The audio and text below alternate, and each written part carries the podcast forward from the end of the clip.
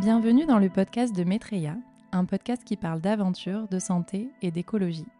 Nous sommes deux femmes, Anouk Bardi, médecin généraliste, et Émilie Auchard, infirmière libérale, grandes amies dans la vie et associées au sein de notre société de médecine fonctionnelle Maitreya Santé. Nous sommes en train de parcourir le monde en voilier, bus et avec nos petits pieds, afin de porter notre message. Prendre soin de sa santé, c'est prendre soin de notre planète.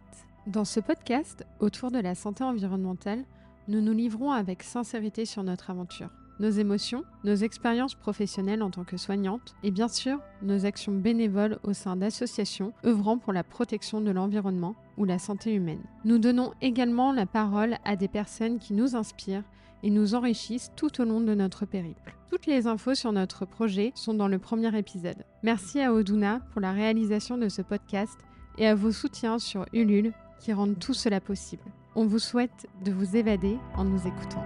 Bonne écoute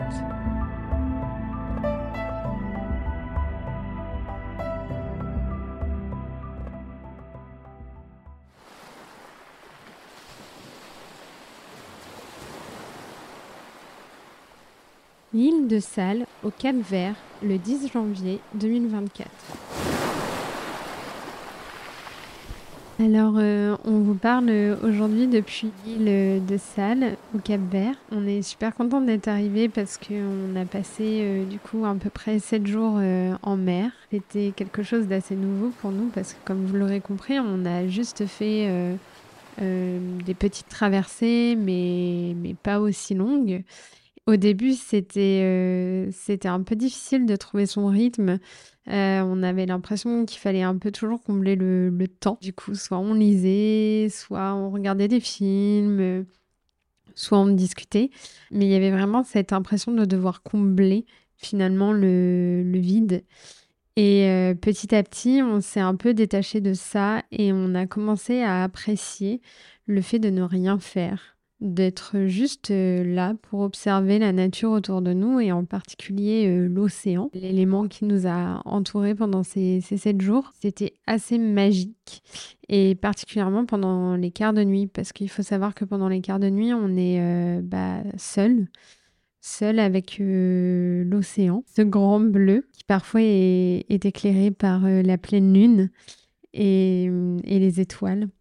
Donc pour ça, c'était assez incroyable et rien que pour ça, si c'était à refaire, je pense qu'on le referait euh, dix fois. Et franchement, il y a encore quelques temps, jamais je, n'aurais dit ça. Parce qu'il y a encore euh, peu de temps, j'ai eu mon premier mal de mer. Et euh, à ce moment-là, je me disais que jamais, jamais je n'arriverais à, à, faire une traversée de plus de trois jours. Et finalement, au bout de ces sept jours, j'ai très envie de, faire la transatlantique parce que ça m'a rappelé aussi ce que, ce que disait Louise Océane euh, dans le dernier podcast euh, qu'on a enregistré. Elle nous avait confié euh, le fait que être en mer, c'était quelque chose qui n'avait rien à voir avec le reste et quelque chose se passe et on n'avait pas encore saisi en fait ce dont elle voulait parler. Et finalement, bah, on a compris euh, au bout de quelques jours euh, ce qui se passait en nous. Et on a ressenti en fait euh, beaucoup d'apaisement, beaucoup de calme intérieur, beaucoup de sérénité aussi. Et plus ça allait, plus on avançait dans les jours et plus on se sentait vraiment dans notre élément. On avait vraiment l'impression de ne faire qu'un avec l'élément eau euh, et pour ça, c'était vraiment euh, agréable. Je pense qu'on n'a pas eu l'occasion de regarder notre rythme cardiaque à ce moment-là, mais à mon avis, il devait être euh, vraiment bas. Et hum, j'invite franchement toute personne à expérimenter à expérimenter la voile au moins, au moins le temps de, de, deux jours, une nuit pendant la nuit, il se passe quelque chose en fait qu'on ne peut pas ressentir ailleurs. Euh, pourtant, on a déjà eu l'occasion de dormir par exemple en bivouac au milieu de la nature, euh, au milieu des montagnes, euh, n'importe où. Mais hum, le fait de ne, de ne voir que l'océan, ça crée vraiment quelque chose en, en nous. Euh, c'est indescriptible en fait. Je ne saurais même pas trouver les mots euh, justes. C'est vrai que c'est exactement ce qu'on a ressenti d'être euh, complètement perdu au milieu de cette grande étendue d'eau. Ça avait quelque chose de très relaxant, très apaisant, de façon peut-être surprenante pour certains. Et du coup, c'est pour ça qu'on a eu très envie, en fait, dans cet épisode de podcast, de vous parler de l'effet de l'eau sur le stress, hein, de façon générale, parce que cette navigation nous a inspiré ça.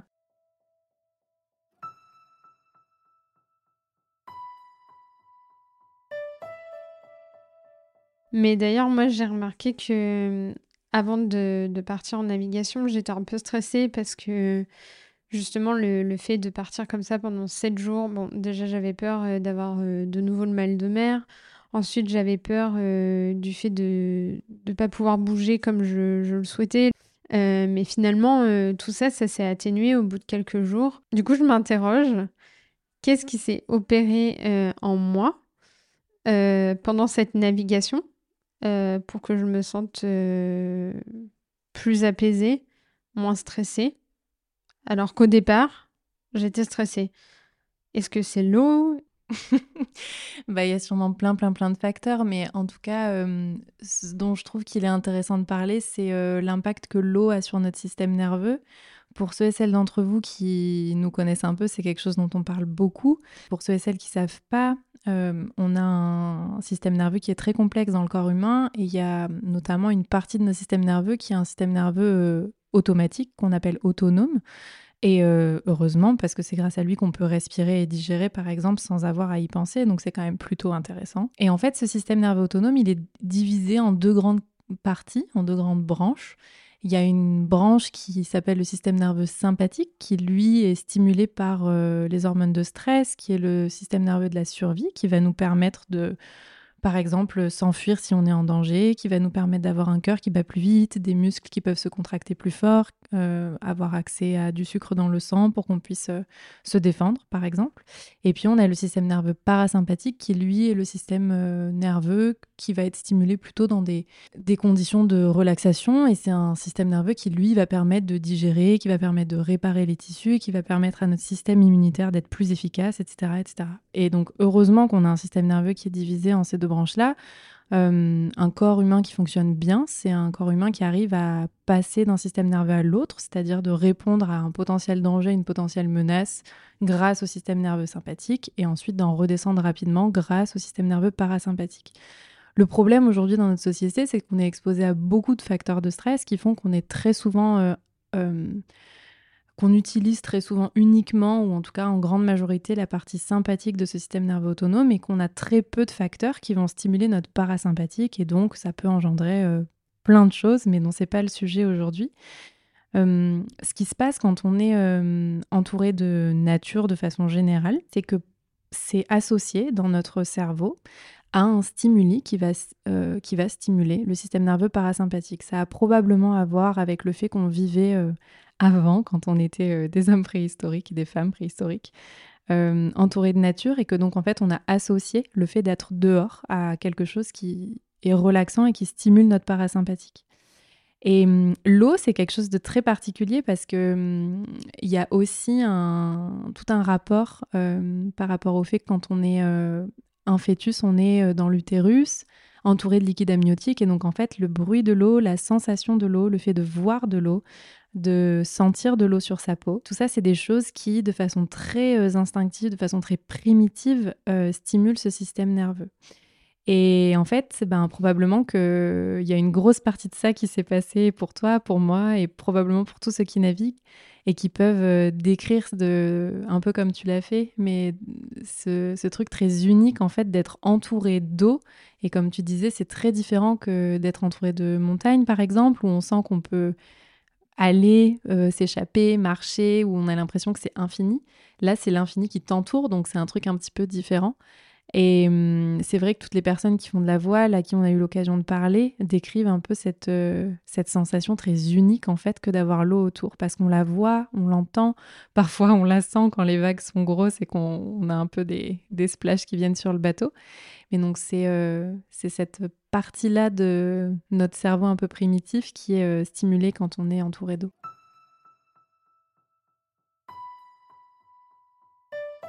Et c'est d'ailleurs pour ça qu'on a eu très envie euh, d'interviewer euh, Frédéric. Alors Frédéric, il faut savoir que ça a été un peu notre mentor bien avant, euh, bien avant cette aventure, puisque c'est une des premières personnes que nous avons contactées sur un des sites de la Bourse aux équipiers.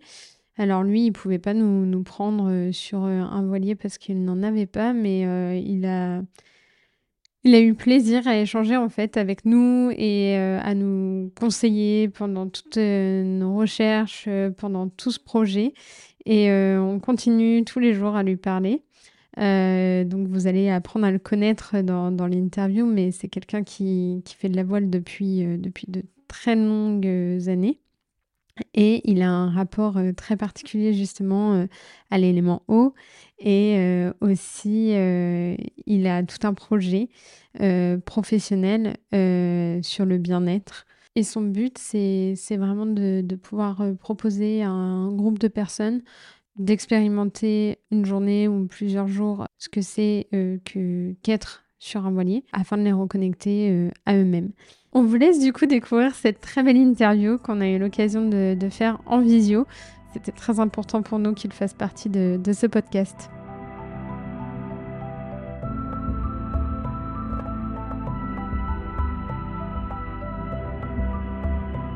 Bonjour Fred, est-ce que tu pourrais te présenter et nous raconter comment est-ce que tu en es arrivé à la voile? Bonjour les filles, euh, alors je m'appelle Frédéric, j'ai 54 ans depuis peu et euh, j'ai baigné dans le milieu de la voile dès ma plus jeune enfance.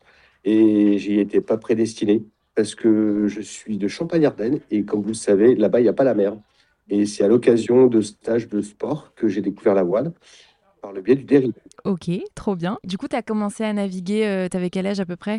Jeune ado que j'étais, vers 10-13 euh, ans. D'accord. J'ai démarré sur euh, les petits dériveurs, et puis 4,20, 4,70. Et puis après, euh, avec mes parents, j'avais l'occasion d'aller à la mer en vacances. Et je tiens à signaler que la vraie mer, je l'ai découverte euh, sur le tard. Et en fait, bah, je vous le dirai peut-être un peu plus tard, mais ça m'a plongé dans un univers totalement transcendantal. Et j'ai du mal à l'exprimer parce que je le vis en fait depuis, depuis tout ce temps. Et tu n'as jamais arrêté de faire de la voile depuis? Jamais, de façon assez sporadique. Euh, n'étant pas euh, multimilliardaire, je n'ai pas pu m'offrir le bateau de ma vie. C'est un de mes projets. Mais j'ai eu cette belle et richesse occasion de pouvoir rencontrer des gens formidables au travers de mon parcours de vie qui m'ont toujours permis euh, d'accéder justement à la voile. Alors j'en fais régulièrement, c'est vrai, aujourd'hui. Mais j'étais très compétition à l'époque, très compétition, J80. J'ai démarré sur de l'optimiste, je fais de la planche à voile, j'ai fait du BIC euh, de 50, euh, que puis-je vous dire d'autre? Bref, j'ai fait ça pendant plusieurs dizaines d'années sur différents supports, lac, euh, mer, Manche, puisque je suis originaire maintenant du Nord, et Méditerranée, Atlantique, et puis un peu Pacifique côté américain, et puis un peu côté Atlantique côté caribéen, voilà. Et ben, en fait, ouais, je n'ai jamais finalement arrêté, euh, a fortiori quand j'y pense. Et aujourd'hui, je suis plutôt plaisance. Et puis, je me suis formé. Je me suis formé euh, en Bretagne pour euh, dire, ben, me donner plus de confiance à la manœuvre des bateaux. J'ai également quelques notions techniques parce que je trouve que un bateau, en fait, c'est c'est comme une prolongation de moi. Et, et autant que j'aime beaucoup prendre soin de moi, de monde intérieur de mon monde extérieur et autant le bateau, je fais la même chose puisque c'est lui qui me conduit d'un point A à un point B. Parfois, sans savoir où je vais vraiment, mais j'ai toute confiance en, cette, en, cette, en ce mode de, transport. Et, euh, et donc, euh, bah, c'est un peu comme vous les filles avec euh, la santé des, humains. Bah, moi, je prends soin de la santé du bateau. Du coup, après toutes ces années d'expérience de voile, etc., euh, pour toi, est-ce que tu pourrais nous décrire l'impact que la voile ça a sur ton bien-être euh, psychique et celui que tu constates chez les autres avec qui tu as pu euh, naviguer aussi? Qu'est-ce que tu aurais à nous dire sur ça? Bien sûr. Alors, dans un premier temps, moi je vous l'ai dit, j'ai découvert la voile sur un lac et bien plus tard en mer. J'avais du mal à décrire mes sensations.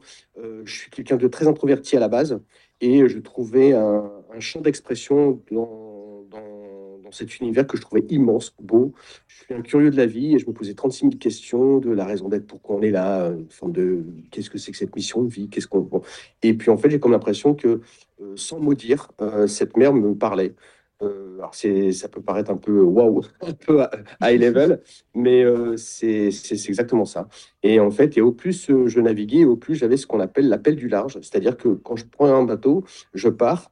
Quand je, précise quand je suis seul, et j'ai comme une envie, c'est de continuer toujours plus loin, toujours plus loin, toujours plus loin, comme comme étayer mon, ma curiosité d'ouverture au monde, de découvrir le monde.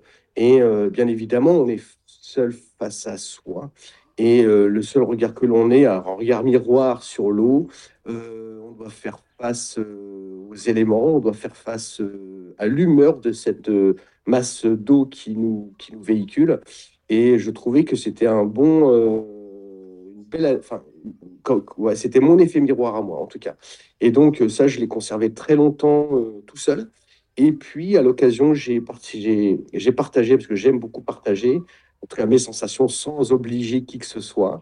Et au fil du temps, lorsque les gens m'accompagnaient, je remarquais euh, certaines choses qui changeaient. Euh, déjà l'émerveillement, l'émerveillement d'une grande étendue d'eau, puis avec toute la magie qu'elle nous offre, comme les animaux marins qu'on a l'occasion de voir en Méditerranée ou ailleurs. Euh, les gens se sont. Je, retrouvais quelque part comme une âme d'enfant, retrouvée chez ces adultes que, que j'accompagnais ou avec qui je naviguais. Et je me suis dit, ouais, c'est chouette. Et euh, en fait, pour moi, la mer euh, joue sur mon psychisme, sur ma psyché, comme euh, un retour plus profond de soi, au plus profond de ses racines, dans un monde qui est de plus en plus, je ne vais pas parler négativement parce que puisque je suis pas comme ça, mais quel qualificatif torturé, je dirais. Les gens ont perdu un peu leur âme, ils se sont déconnectés d'eux-mêmes, ils se, se connectent à une société qui est de plus en plus euh, difficile, virulente pour certains, euh, compliquée. Et je trouve que c'est, la mer, l'océan, c'est, euh, c'est, un monde qui, qui, nous, qui nous fait cultiver l'humilité, le retour à soi. Et, et je remarquais également la, la pénibilité physique que certains ont, en l'occurrence les peurs aussi. Quand je leur propose de venir avec moi en, voilier, ils me disent Ah, j'aimerais bien, mais j'ai le mal de mer. Ah, mais euh, euh, la mer me fait peur parce que je ne sais pas ce qu'il y a en dessous. Euh, tu te rends compte quand tu fais une transméditerranée, il y a 4-5 000 mètres d'eau sous toi. Mais comment peux-tu appréhender ça? Et en fait, les gens me parlent de leur peur finalement sans que eux le sachent. Et je vous l'ai dit, comme j'aime partager, eh bien, j'accompagne des gens dans le, sur l'eau, sur, au travers des événements bien-être. Quelle, joie de voir et de, de retrouver au travers les visages, moi le premier, ces gens qui me disent bah, finalement, je suis heureux parce que j'ai transcendé mes peurs. Je, finalement, je suis heureux parce que je pensais avoir le mal de mer. Ah, ça a été difficile pour certains, mais j'y suis arrivé. Et, euh, et, là commence le début du chemin d'un nouveau monde pour eux. Et ils reviennent tous de ces navigations comme euh, enchantés, émerveillés. Et je retrouve ces âmes d'enfants, et c'est ça que j'adore. Bah, c'est super et on te rejoint vraiment dans, toutes enfin, dans tous tes mots. Et on a pu ressentir exactement la, même chose en mer. C'est vraiment un espace temps qui est complètement différent, je pense. Et, et c'est chouette du coup de nous avoir partagé ça. Et du coup, là, si on a bien compris, tu as voulu partager bah, ton expérience personnelle au grand public. Et est-ce que du coup, tu pourrais nous parler un petit peu plus de ton projet Event Sales? Oui, merci euh, de, me permettre d'en parler. Alors, euh, en fait, je suis quelqu'un, vous l'aurez compris, je suis petit euh, et aujourd'hui encore plus, je suis en mode électron libre. Mmh. C'est-à-dire que, et c'est un choix personnel, hein, je n'invite personne à, suivre mon chemin, c'est mon chemin. En fait, j'ai choisi de faire ce que j'aimais. Alors, bien sûr, j'ai, je vais dire, dans ma vie, j'ai trois colonnes vertébrales. La première, elle a été très étudiantine. Euh, en psychologie notamment. Euh, puis la deuxième euh, colonne vertébrale, je l'ai, je l'ai construite au travers un monde salarial dans différentes expériences et richesses. Et ma troisième colonne vertébrale, qui était toujours conductrice des deux premières, était que je voulais, je, cherchais une forme de liberté d'expression. Je vous le rappelle, j'étais quelqu'un de très introverti et au, travers de mon parcours, j'ai rencontré beaucoup de gens, notamment ce qu'on appelle aujourd'hui le développement personnel, mais certains le sont depuis bien des années, et on ne l'appelait pas comme ça à l'époque. On, était plutôt regardé comme étant un peu des extraterrestres, puisqu'on était un peu en marge de ce que le, du diktat sociétal. Et puis, euh, tout début, dans les années 2010-12, j'ai décidé à la quarantaine de, de, me donner 10 ans pour créer une, une boîte dans laquelle je souhaitais partager euh, tout ce que j'avais euh, rencontré sur ma, dans, ma vie. Et, pour, et il fallait que j'y trouve l'élément haut. Et euh, j'ai commencé donc l'aventure Evencel euh, parce qu'il fallait bien que je mange un petit peu. Euh, au travers, ce qui était plus facile, c'était aller j'allais chercher euh, des entreprises qui créaient des séminaires et je leur offrais en fait la possibilité de faire des séminaires un peu euh, underground, quelque chose qui pouvait leur permettre d'avoir une expérience waouh. Ça a démarré comme ça. Et puis au fil de l'eau, il y avait quelque chose qui coinçait en fait. Je voyais que c'était purement mécanique. En gros, j'allais voir une entreprise, je leur proposais des événements sur l'eau au travers de la voie. Ça pouvait être des courses d'orientation. Bref, il y avait toujours l'élément mer, notamment à Marseille. Euh, Corniche Kennedy, ça vous parle bien évidemment. Et puis, euh, bah, c'était quelque chose de mécanique, mercantile, et je voulais pas créer une société pour gagner de l'argent en fait. Je voulais, alors ça peut paraître paradoxal, mais je voulais juste gagner, juste pour moi, de quoi euh, avoir un toit et manger. Et donc, du coup, j'ai euh, prolongé cette expérience chez le particulier et j'ai rencontré des gens, euh, notamment du monde du bien-être. Et puis, euh, au fil du temps, euh, après maintes et maintes et maintes échanges, j'ai commencé à construire et à organiser des séjours bien-être sur l'eau. Et ça se concrétise notamment par on prend un voilier, on emmène un groupe de 7-8 personnes avec un prof de yoga, euh, et je voyais exactement la même chose que je, vous ai décrit la dernière fois, euh, tout à l'heure, sur euh, le retour à l'enfant intérieur, le retour de l'émerveillement, et de voir ces sourires affichés au visage des gens pendant les séjours et après les séjours, et qui en redemandent avec un accompagnateur ou une accompagnatrice du bien-être pur. L'élément eau est quelque chose de très euh, amplificateur de ces phénomènes qui, de, ces histoires de vie intérieure qui, qui, qui, nous bouleversent et, qui, doit, qui doivent sortir pour un meilleur de nous euh, après. Voilà. Et donc, j'ai voulu partager par euh, ma boîte, euh, déjà aider des auto-entrepreneurs dans le yoga et le bien-être qui ont du mal à, trouver des, des, marchés, entre guillemets. D'autre part, proposer un schéma qui soit waouh. Et tout ça dans un état d'esprit vraiment de partage et, et vraiment de, absolument pas mercantile. Voilà. Ben écoute, c'est top, vraiment. Et je pense qu'à l'avenir, on aura pas mal de patients euh, à, à t'envoyer. Je pense que ça pourrait être patient, patiente, ça pourrait être vraiment chouette. Euh, parce qu'effectivement, tout ce que tu fais impacte beaucoup sur euh, bah, le système nerveux pour l'équilibrer. Et ça, c'est quelque chose d'assez important, je pense, dans, dans le mode de vie. Bah ouais, carrément. C'est hyper intéressant ce que tu fais parce que, comme tu le dis bien, euh, l'élément eau, pour plein de raisons, euh, qu'on soit dessus, dedans, ou juste qu'on en soit entouré, ou qu'on regarde euh, ce qui nous entoure, c'est un truc qui a beaucoup, beaucoup d'impact sur notre système nerveux autonome. ça, c'est un peu un rapport avec le type de mammifère qu'on est et d'où on vient. Mais du coup, c'est assez intéressant de, de constater tout ça. Et euh, simplement pour finir, euh, nous, on a une petite, euh, une petite tradition à la fin de nos petites interviews. Euh, c'est euh, de demander à nos invités est-ce que tu aurais un rêve à nous partager? J'en ai plusieurs. J'en ai un très égoïste c'est celui d'avoir un bateau et de vivre dessus. Mmh. Et je me suis donné encore quelques années pour le faire et je sais que je le ferai.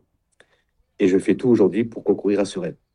Euh, et il faut ce bateau et cette vie sur, sur, sur, euh, dans ce bateau. Euh, mon deuxième rêve, ça sera de partager ces expériences de vie. Voilà, je suis peut-être un expérienceur comme beaucoup, donc viendront à moi ou je viendrai à ceux qui, qui, qui se reconnaîtront dans ce rêve. Le deuxième rêve, il est beaucoup plus grand puisque c'est plutôt qu'un rêve, c'est plutôt un souhait. Je, souhaite que cette humanité puisse euh, se retrouver, puisse s'enrichir d'elle-même, puisse se redécouvrir au travers l'élément eau, au travers d'autres éléments, et euh, qu'ensemble nous puissions constituer euh, une autre société euh, beaucoup plus bienveillante, beaucoup plus partageuse, beaucoup plus je dirais, apporteuse de sens dans la vie des uns et des autres. Et écoutez-vous, vous-même, j'ai envie de dire, c'est ça que j'ai envie de, dire, ce serait dont, qui, qui, me, qui me prend au trip, c'est ça, c'est écoutez-vous vous-même plutôt que d'écouter ce qu'on vous dit et faites-vous confiance. C'est trop beau ce que tu dis. Et on, on, te, on te rejoint là-dedans aussi, je crois. Merci beaucoup en tout cas d'avoir partagé euh, bah, ton expérience et, euh, et, euh, et ton, un petit bout de ton histoire avec nous. Merci infiniment les filles. Mais de rien. toi. Mmh.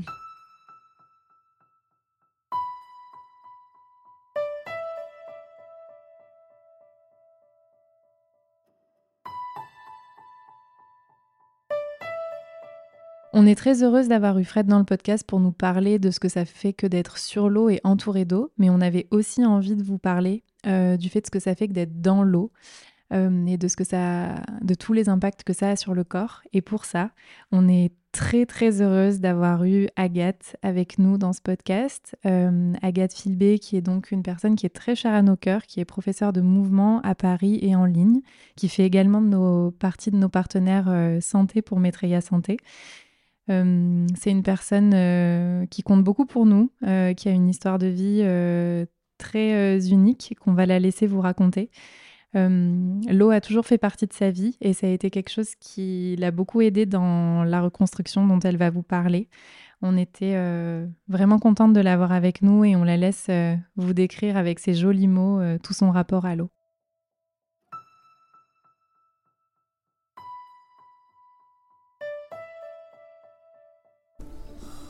Sans chercher à équilibrer, changer, symétriser, quoi que ce soit, juste en étant dans une position d'observation. On peut observer le souffle, mais aussi on peut observer euh, les sensations, le poids, la répartition dans les pieds. Est-ce que c'est les talons? Est-ce que c'est Bonjour Agathe, est-ce que tu, tu, veux bien te, te, présenter en quelques mots et euh, nous dire euh, ce que tu fais dans la vie? Bonjour. Alors, je m'appelle Agathe Filbé, j'ai 41 ans. Euh, je vis et je travaille à Paris et euh, j'enseigne le mouvement. Donc, euh, pour le dire rapidement, j'enseigne aux gens à mieux bouger dans, dans un contexte large d'activité physique et j'enseigne ça à des publics assez variés. Donc, ça peut être en cours collectif, ça peut être dans des particuliers, des gens qui peuvent avoir des blessures, des gens qui sont sédentaires et qui veulent revenir à de l'activité physique ou euh, des sportifs aussi euh, qui veulent diversifier euh, leur, travail, leur travail physique. Donc voilà, dans des cadres un peu différents selon les cas. Est-ce que tu serais OK pour nous raconter un petit peu ton, ton histoire et ta, ta relation à ton propre corps et le comment ça t'est venu du coup de, de, faire ça? Oui, oui, bah donc alors j'étais j'enseignais moi au départ le yoga jusqu'à mes 33 ans, donc toujours ici à Paris, euh, dans des en studio. Euh, j'ai fait ça pendant quelques années, euh, jusqu'au jour où j'étais en vacances et lors d'une balade à vélo, j'ai été renversée par une voiture. Donc c'était un accident relativement grave avec beaucoup de fractures. Donc, il m'a conduite à faire une rééducation longue de plusieurs années avec de nombreuses chirurgies, des réopérations, et puis surtout une difficulté pendant assez longtemps à marcher sans douleur et puis sans béquille ensuite pendant très longtemps. Donc j'ai boité longtemps et puis j'ai dû me reconstruire euh, d'une certaine façon euh, physiquement et aussi mentalement.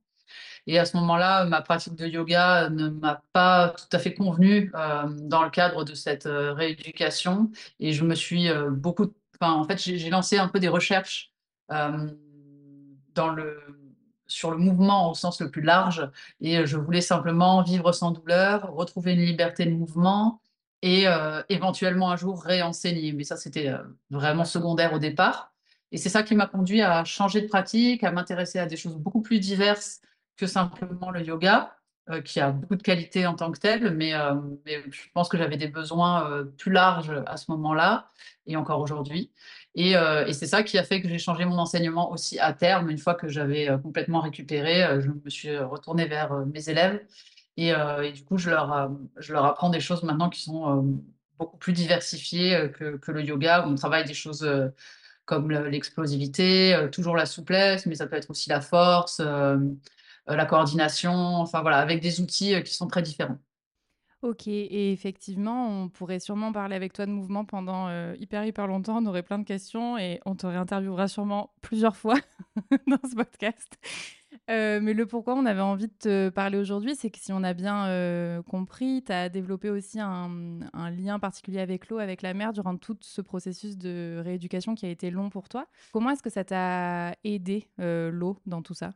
Alors, je dirais pas que je l'ai développé à ce moment-là. Moi, j'avais déjà ce lien-là euh, depuis toujours. Euh, je, pour une raison un peu inconnue, d'ailleurs, j'ai jamais vécu au bord de la mer, j'ai jamais eu cette chance. Mais euh, dès que j'étais près de l'eau en vacances ou j'ai de la famille en Espagne, donc j'avais la chance d'y aller régulièrement à la plage via cet endroit-là.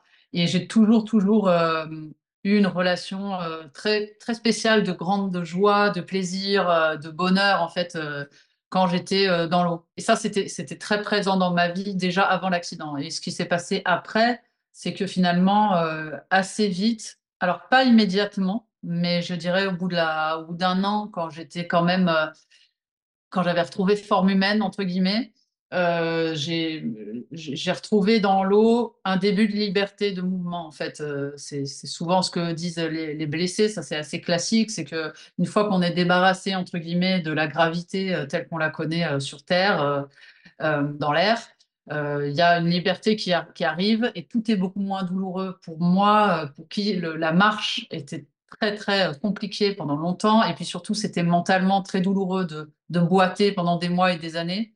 Euh, rien de faire disparaître, par exemple, la boiterie et de, retrouver une forme de légèreté dans mon corps via euh, le fait d'être dans l'eau, déjà ça, c'était euh, très libérateur. Après, il y a eu plein de recherches et d'étapes, mais ce premier contact, ce premier retour à une forme de légèreté physique et psychologique, du coup, ça a été, ouais, c'est quasiment miraculeux quand on est blessé.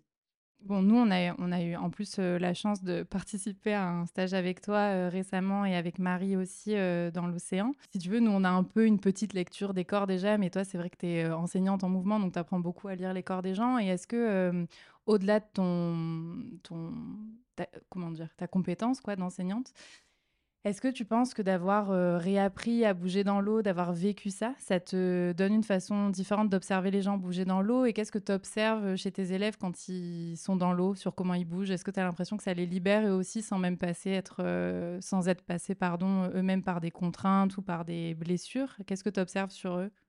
Je pense que ça dépend des gens. Une fois, j'en parlais avec un très bon ami à moi qui est un ancien nageur et qui, est un peu comme moi obsédé par l'eau euh, et qui, avec qui j'ai passé beaucoup de temps, il est grec, donc en plus, ça, ça rajoute une couche. C'était une façon de dire qu'il y a deux profils euh, de personnes et deux rapports, deux grands types de rapports à l'eau. Et je trouve que c'est relativement vrai de ce que j'ai observé. Euh, ce que je crois, c'est que c'est un peu comme tout, c'est quelque chose qui peut euh, s'apprendre. Je pense que le fait de se détendre au contact de l'eau vient de la sensation de sécurité d'abord, et le fait de se contracter de la sensation d'insécurité, voire de danger. Euh, particulièrement en mer, il y a l'histoire de je vois pas le fond, etc. Et moi, ce qui m'intéresse, c'est est-ce qu'on arrive à passer d'un de ces profils à l'autre, c'est-à-dire à vraiment, au-delà du fait de je sais nager, je vais pas noyer, de trouver cette détente et ce relâchement, cette amitié avec l'eau. Et euh, moi, je donne des cours euh, aussi en piscine, qui sont pas des cours de natation, qui sont des cours de mouvement dans l'eau. Et en fait, ce que j'observe, c'est que via le jeu, dans un contexte toujours sécurisé et via le jeu, en sortant du truc, euh, nager, nager vite, c'est toujours pareil, hein, cette, la, performance qui souvent bride les gens. Quand on leur donne une tâche et que c'est ludique, euh, là, on peut petit à petit, euh, c'est pas immédiat, mais petit à petit, trouver cette détente et ce relâchement qui est le moment, je trouve, où on profite vraiment de l'eau, plutôt que d'être contre l'eau, d'être avec l'eau.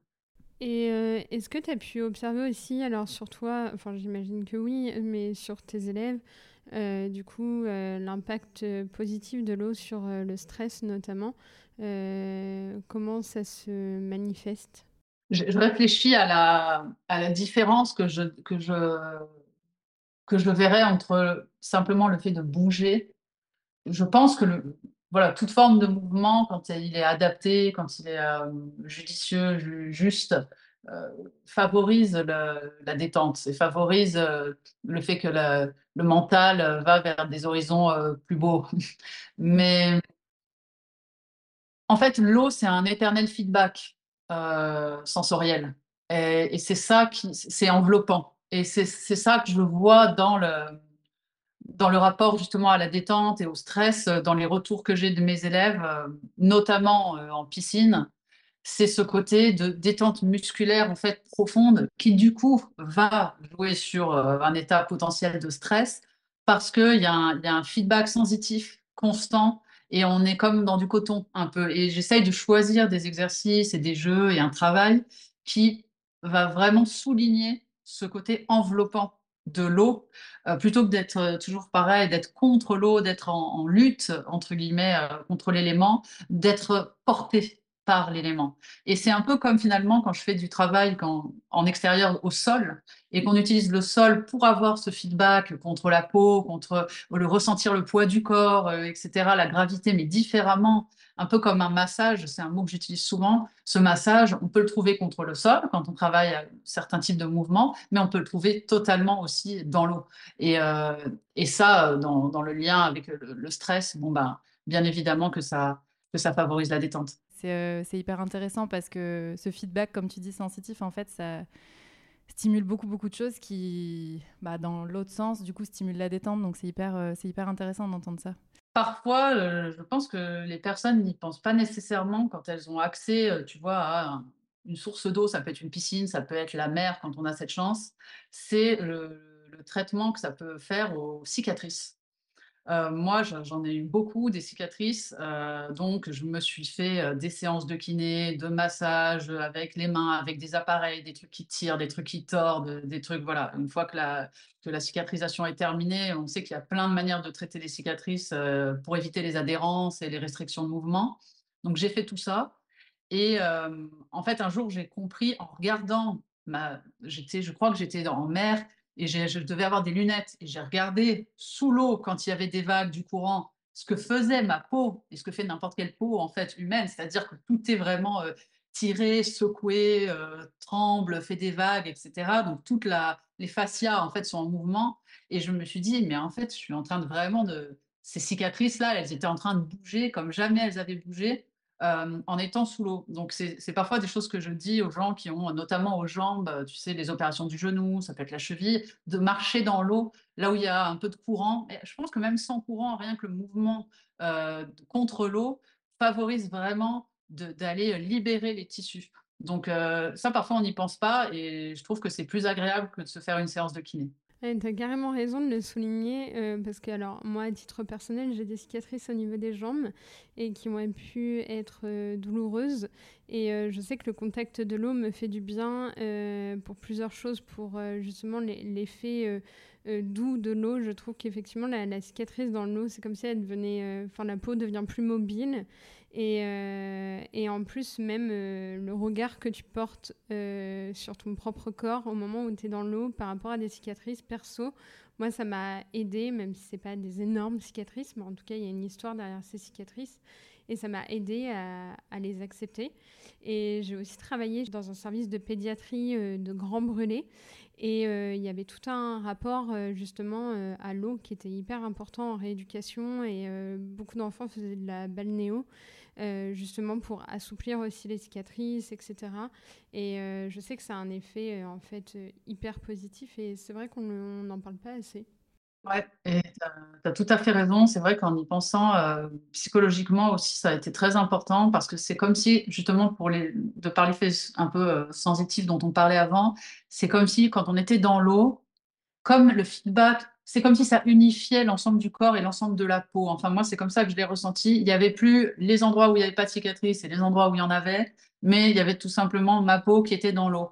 Et ça, ça m'a permis de, ouais, de retrouver une sorte d'harmonie, en fait, comme si j'étais un ensemble plutôt que des petits morceaux. Donc, euh, c'est un peu ce que tu fais référence là. Oui, je suis trop, trop d'accord. En fait, ça fait une espèce d'unicité, en fait, d'un seul coup. Euh, alors que parfois les cicatrices, enfin moi j'ai pu l'observer sur, euh, sur mes patients et sur moi, mais c'est comme si d'un seul coup il y avait comme deux corps en fait. Enfin les cicatrices c'est vraiment quelque chose parce que c'est c'est une, une entaille sur le corps qu'on n'a pas décidé d'avoir. C'est pas comme un tatouage en fait. C'est quelque chose qu'on n'a pas pu contrôler, on n'a pas pu décider. Et euh, c'est souvent du coup mal perçu par euh, nous-mêmes. Les autres te diront toujours euh, Oh, ben non, moi je ne les vois pas, tes cicatrices, etc. etc. Mais alors qu'en fait, toi, tu ne vois que ça. Et parce que même le, le, contact de ta main sur une cicatrice n'est tellement pas pareil que le contact de ta main sur ta peau saine. Euh, tu la sens en fait tout le temps, tu te cognes, tu sens que c'est pas la même, euh, c'est pas la même chose. Et je trouve que l'eau vraiment, il y, a un, effet euh, ultra thérapeutique pour, enfin pour plusieurs raisons.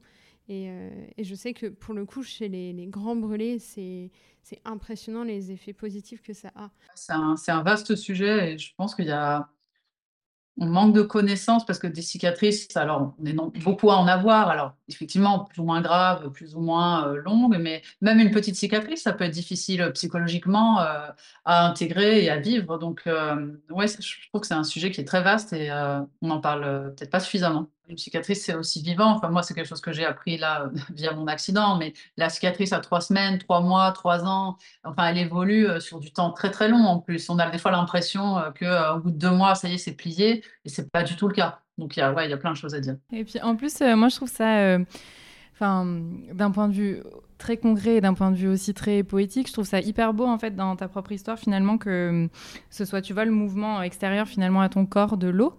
Euh, qui, ou en tout cas en partie, qui ait pu te permettre aussi de te reconnecter te reconnecter ben, à toi, tu dis toi-même euh, comme si ça avait reconnecté toutes les parties un peu de toi, que tu étais redevenu un à ce moment-là, et que en fait ça t'est permis de bouger, euh, d'être exposé quelque part à ce mouvement extérieur d'un autre élément. Je trouve ça super beau de dire ça. Enfin voilà, c'était ma petite pensée poétique. non, mais c'est vrai que c'est un mot que j'aime beaucoup, que vous connaissez aussi, c'est le mot d'intégration. Et c'est vrai que pour moi, c'est vraiment ça, mon rapport à mes cicatrices. Je ne peux pas dire qu'elles ont totalement disparu ou que je ne les vois plus. Je sais qu'elles sont là, je le saurai toujours, mais je les ai intégrées. Ça m'a pris plusieurs années. Mais maintenant, j'ai intégré dans mon corps, dans un peu dans mon âme, qu'elles faisaient partie de moi. Et je suis apaisée euh, par rapport à ce, processus d'intégration qui est terminé. Et euh, l'eau y a beaucoup, beaucoup euh, contribué, ça c'est sûr. Ouais, bah parce que tu as intégré ton histoire en fait en faisant ça quelque part. Et tu as des élèves justement qui ont des cicatrices euh, plus ou moins importantes? Enfin, je veux dire, tu as déjà eu. Euh, ou des élèves qui t'en ont parlé ou pas du tout?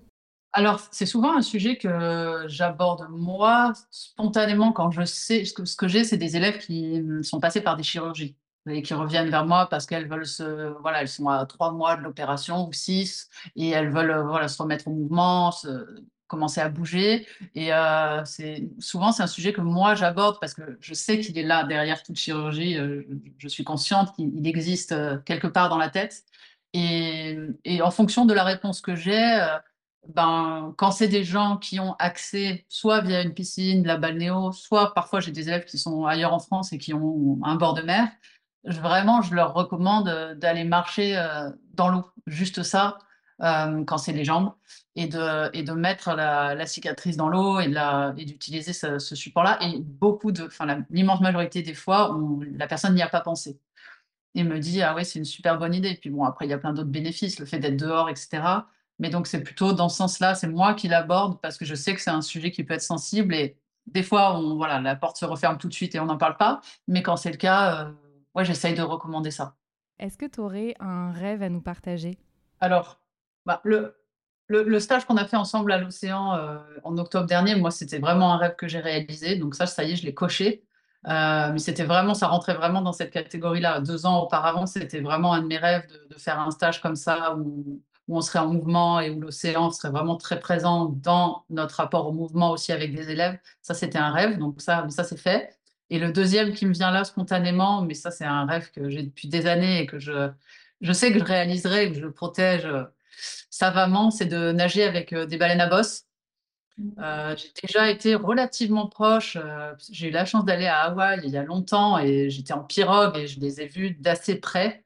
Mais j'ai vraiment, puisqu'on parle d'eau, ce rêve d'être dans l'eau avec elles et d'avoir le cœur qui bat très très fort en voyant cette espèce de masse bleue s'approcher. Et même mon rêve ultime, c'est de, de, voir l'œil de la baleine et qu'on se regarde en fait.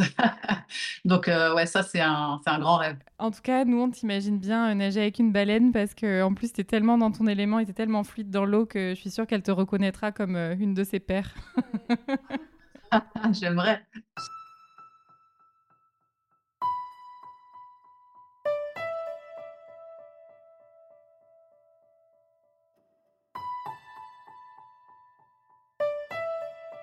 Eh bien, nous aussi, euh, on aimerait bien voir euh, des baleines à bosse et on aimerait bien en voir, euh, par exemple, pendant notre transatlantique. Et d'ailleurs, on espère vraiment pouvoir faire cette transatlantique en voilier. C'est quelque chose qui nous tient à cœur. Grave, moi aussi j'ai trop envie de voir les baleines, mais là c'est pas trop trop le programme parce que d'abord on s'en va au Sénégal pour rejoindre l'association Village Pilote au sein de laquelle on va effectuer une mission humanitaire pendant un mois en tant que soignante bénévole. Euh, et on aura l'occasion de dédier un épisode de podcast euh, exclusivement à notre mission au sein de cette ONG dont on a déjà très hâte de vous parler.